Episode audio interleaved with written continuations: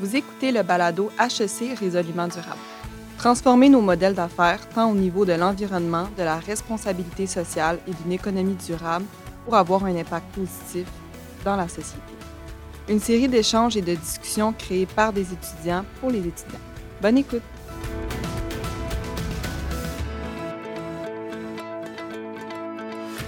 Bonjour à toutes et à tous. Bienvenue à ce nouvel épisode de HEC Résolument durable. Des formations en développement durable sont offertes à HEC Montréal et ce, à tous les cycles d'études. Et aujourd'hui, je suis virtuellement avec Catherine Leduc, conseillère en gestion de carrière au service de gestion de carrière de HEC Montréal, et Elisabeth Auclair, finissante à la maîtrise en développement durable, pour parler des perspectives de carrière de ce domaine multidisciplinaire si fascinant. Bonjour Elisabeth, bonjour Catherine. Bonjour Marianne. Bonjour.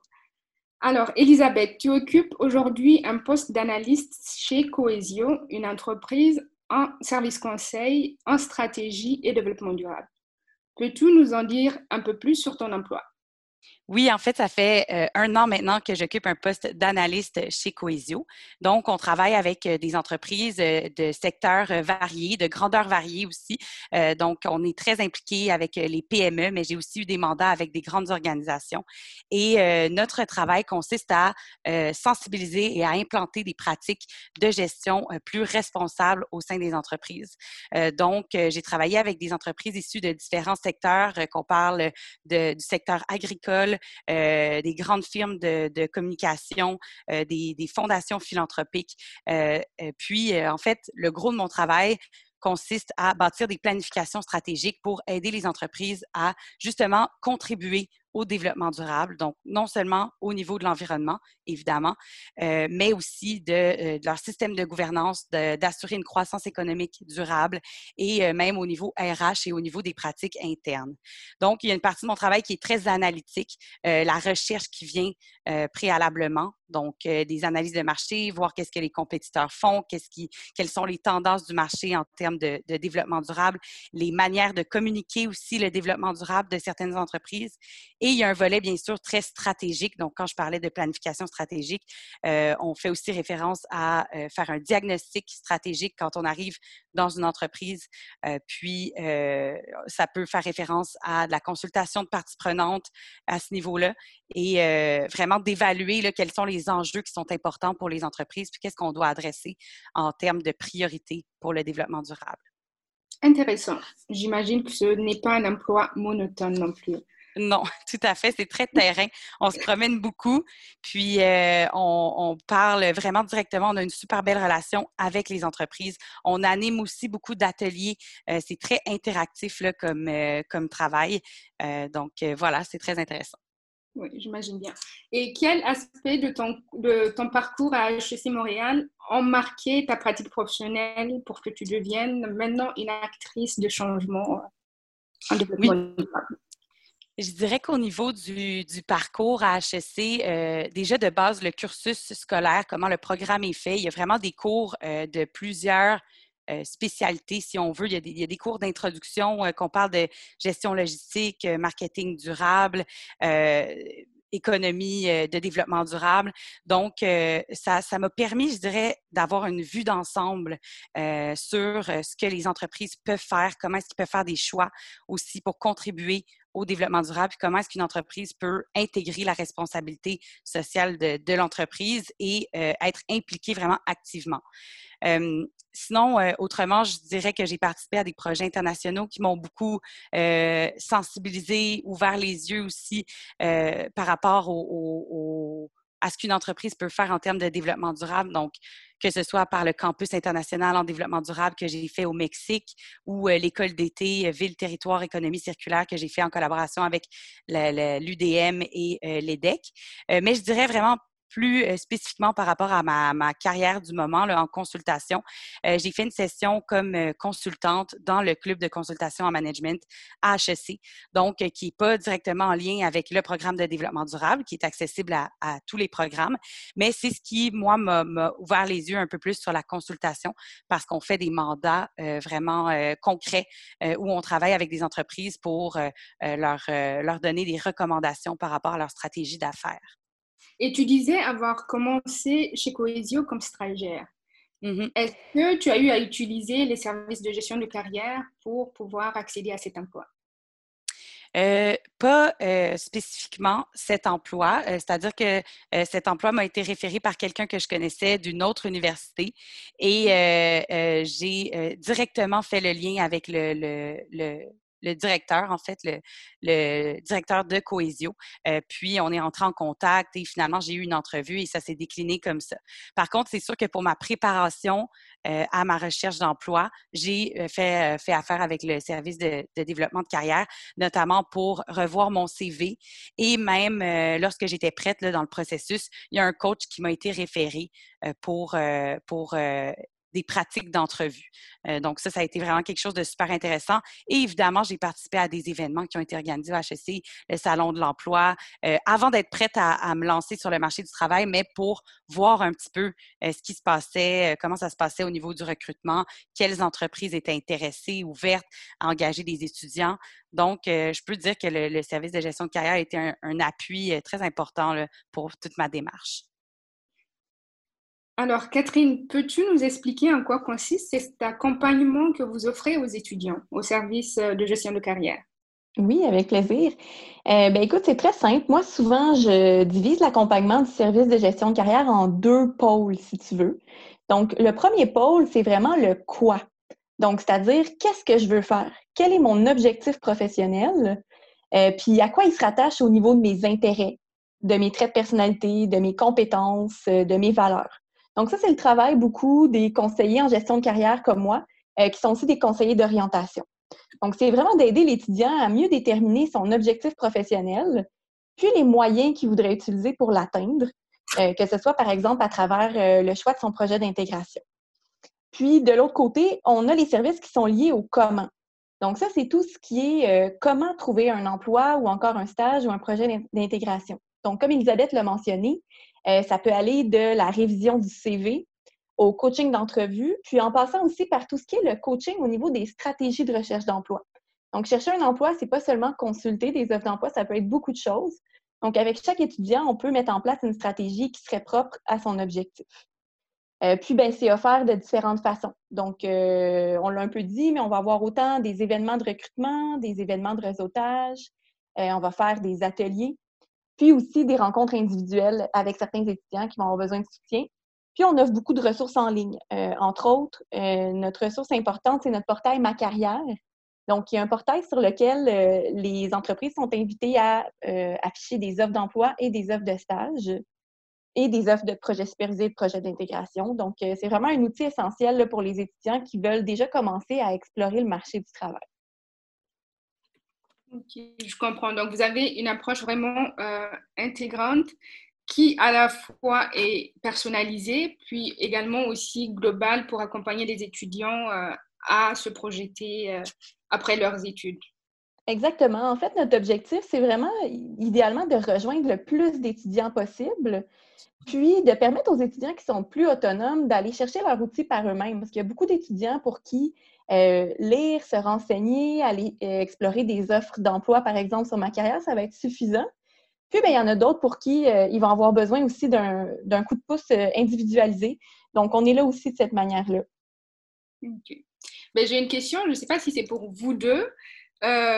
Toi, Elisabeth, pour être pour, pour ton statut d'étudiante puis de finissante, et Catherine, toi qui accompagnes les étudiants, Mhm. Euh, pour une carrière en développement durable, pensez-vous qu'on peut être un généraliste en développement durable ou doit-on avoir un métier ou une formation de base qu'on pourra, par la suite euh, renforcer par une formation en développement durable?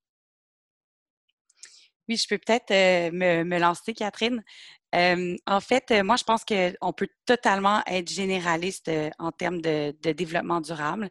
c'est sûr qu'il y, a des gens qui sont aussi spécialisés, puis il, faut, il faut un peu des deux, je trouve. puis ce que je trouve bien avec le développement durable, c'est qu'on travaille avec des gens justement d'expertise et de background très variés. moi, j'ai une formation en communication préalablement. Je travaille avec des gens qui ont des formations en ingénierie, mais en termes de professionnels du développement durable, euh, pour moi, on est avant tout un expert en implantation de processus et en pratique de gestion. Euh, surtout, là, moi, je parle de mon point de vue aussi de, de, de consultation, euh, mais c'est sûr qu'il va y avoir de la, de la, collaboration avec des spécialistes et je pense que les deux chemins sont, sont, sont aussi valables l'un que l'autre. Je ne sais pas, Catherine, si tu avais un avis là-dessus aussi. Oui, bien, ça tombe bien, j'abonde dans ce sens-là. un peu la même chose. tu sais, je pense vraiment qu'on peut être un généraliste. C'est une c'est aussi un, principe que j'ai pour beaucoup de carrières en gestion, c'est-à-dire que je pense qu'on peut être un généraliste du développement durable puis construire son expertise au fur et à mesure qu'on avance dans sa carrière. Euh, parce qu'évidemment, comme le but de la formation universitaire, comme tu l'as mentionné, c'était un peu l'avantage d'avoir une variété de sujets qui étaient couverts, de donner vraiment des outils, puis des connaissances, puis une manière d'analyser euh, qui pouvait s'appliquer à plusieurs domaines. Euh, donc oui, moi je pense tout à fait qu'on peut être généraliste. C'est sûr que si on a des visées plus spécifiques euh, par rapport à un secteur en développement durable, on peut se spécialiser dès le, début de notre formation, mais euh, ça dépend vraiment de l'objectif de chaque personne à ce moment-là. Tout à fait, je suis vraiment d'accord avec avec ça, je pense qu'il y a des gens qui sont généralistes, qui vont rester généralistes euh, euh, tout le long de leur carrière, puis c'est très bien, puis c'est de savoir collaborer, puis bien s'entourer quand on a un besoin plus technique par rapport à une spécificité, puis je pense que ça fonctionne très bien comme ça. Je comprends. Donc, c'est d'où euh, le côté multidisciplinaire aussi du mm-hmm. domaine. Et j'imagine dans ce cas qu'il faut vraiment développer des habiletés de, de, travail en équipe parce que ça demande de la collaboration. C'est un travail qui demande beaucoup de collaboration. Tout à fait. Puis en développement durable, ça va être de travailler justement avec plusieurs départements parce qu'on va toucher euh, autant la production, les opérations.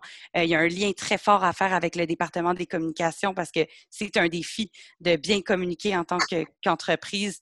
Euh, qu'est-ce qu'on fait en termes de développement durable, puis comment appuyer justement ces initiatives-là. Donc, je pense que oui, euh, le travail d'équipe pour travailler avec divers départements et puis le travail d'équipe en consultation, évidemment, parce que justement, on va collaborer avec beaucoup de professionnels, puis on va collaborer aussi avec les entreprises de, très près. Elisabeth, si je peux me permettre une question, euh, outre le travail d'équipe, moi j'ai toujours eu l'impression aussi que la capacité à, à, mobiliser, à convaincre était aussi importante, considérant que souvent euh, les aspects du développement durable vont être nouveaux dans l'organisation. Est-ce que tu es d'accord avec ça? Qu'est-ce que tu en penses? Oui, je suis entièrement d'accord. Euh, je pense que il y a un travail à faire au niveau de sensibilisation, d'éducation, qu'on parle de, des entreprises ou même euh, au niveau du grand public. c'est sûr qu'il y a un aspect mobilisateur qui est qui est super important. Puis, euh, c'est le fun de voir aussi qu'il y a des projets en développement durable qui se développent dans les entreprises. Ça permet de mobiliser les employés puis de mobiliser des équipes même à, l'interne. Donc, euh, c'est sûr qu'il y, a un travail de convaincre. Des fois, euh, pour des entreprises qui sont déjà super convaincues, le travail va être plus au niveau de la structure ou de comment est-ce qu'on fait. Donc, ça peut être différent selon la réalité, les contextes des entreprises, mais effectivement, je pense que le lien entre le développement durable et l'importance de mobiliser, c'est essentiel. Je reviens alors euh, toujours dans des questions relatives à la recherche d'emploi. Catherine, euh, comme tu as eu à le mentionner, vous organisez régulièrement des événements de réseautage à l'école qui sont actuellement rendus virtuels compte tenu de la situation pandémique. Et nous savons également que les réseaux sociaux professionnels tels que LinkedIn jouent un rôle important dans le développement d'une carrière. Cependant, pensez-vous que ces réseaux sociaux peuvent substituer l'aspect humain des activités de réseautage? Euh, ben, je ne pense pas qu'ils peuvent substituer l'aspect humain. Je pense que c'est vraiment deux approches très complémentaires. Euh, puis je m'explique, tu sais, c'est qu'un euh, réseau, par exemple, comme LinkedIn, va être un réseau virtuel qui va vraiment permettre de nourrir le réseautage en personne. Euh, si on pense à LinkedIn, euh, moi, j'encourage souvent les étudiants à aller aborder des finissants, des alumni de HEC Montréal pour solliciter des rencontres d'information, c'est-à-dire des rencontres d'échange où on pouvoir obtenir plus d'informations sur la carrière d'une personne ou un secteur euh, en particulier. Donc, pour moi, c'est vraiment deux approches complémentaires qui se soutiennent, qui se nourrissent. Euh, mais c'est sûr qu'étant une personne très relationnelle, euh, je pense que ça ne peut pas non plus remplacer les, séances de réseautage qui donnent lieu des fois à... il y a quand même un effet de hasard, des conversations, une chimie qui peut s'installer avec des personnes. Euh, je trouverais dommage de voir disparaître les événements de réseautage en personne, mais je pense vraiment que les, outils de réseautage virtuels sont vraiment essentiels, en fait, à tout chercheur d'emploi, puis aussi en développement durable. Donc, euh, si on pense aux, diplômés de HSC Montréal, c'est près de 100 000 diplômés, si je ne me trompe pas. Donc euh, là-dessus, il y en a euh, fort probablement un bon 80 000 qui sont sur LinkedIn. Donc, on ne peut pas nier que c'est un outil essentiel pour établir son réseau, surtout que ça nous donne accès aussi à des professionnels à travers le monde.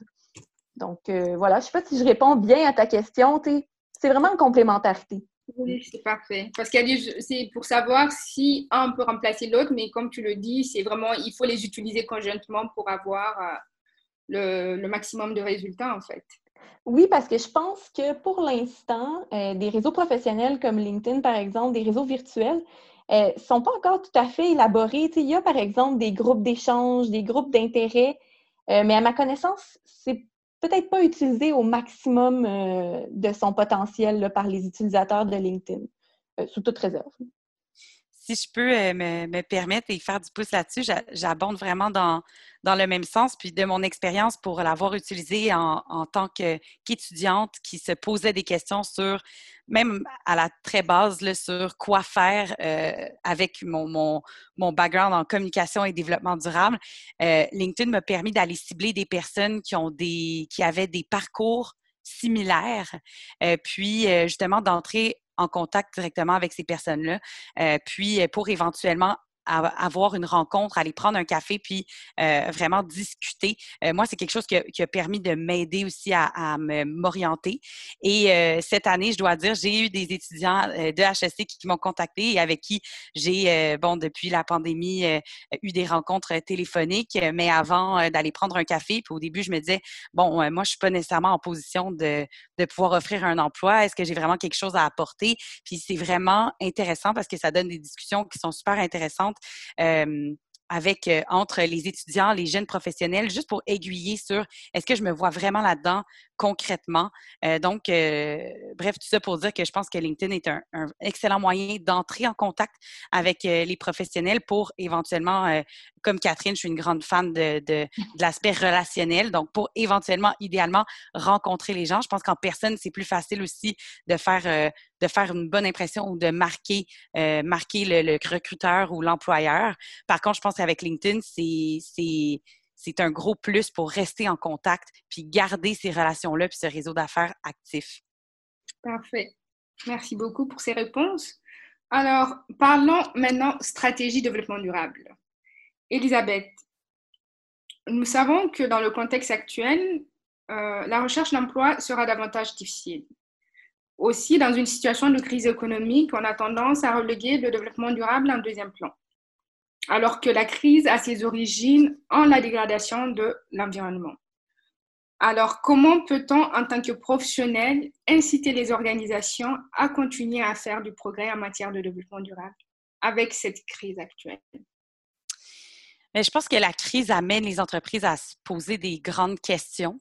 Euh, puis malgré que euh, peut-être certains projets vont être mis de côté euh, pour des raisons financières ou de, disponibilité des ressources, je pense que sur le long terme, euh, la crise va en fait avoir accordé une importance, une grande importance au niveau du, développement durable et des questionnements que les entreprises vont, avoir par rapport à leur rôle dans euh, justement dans, cette crise, euh, cette crise climatique, cette transition dont on parle depuis, depuis des années.